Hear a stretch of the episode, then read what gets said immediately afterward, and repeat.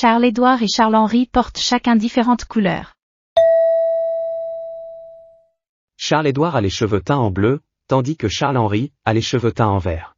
Charles-Édouard porte un pull vert, alors que Charles-Henri porte un pull bleu. Charles-Henri et Charles-Édouard portent tous les deux des pantalons noirs. Quelle est la bonne réponse? Réponse A. Charles-Édouard et Charles-Henri ne portent pas de pantalon noir. Réponse B. Charles-Édouard et Charles-Henri ont des cheveux teints en vert.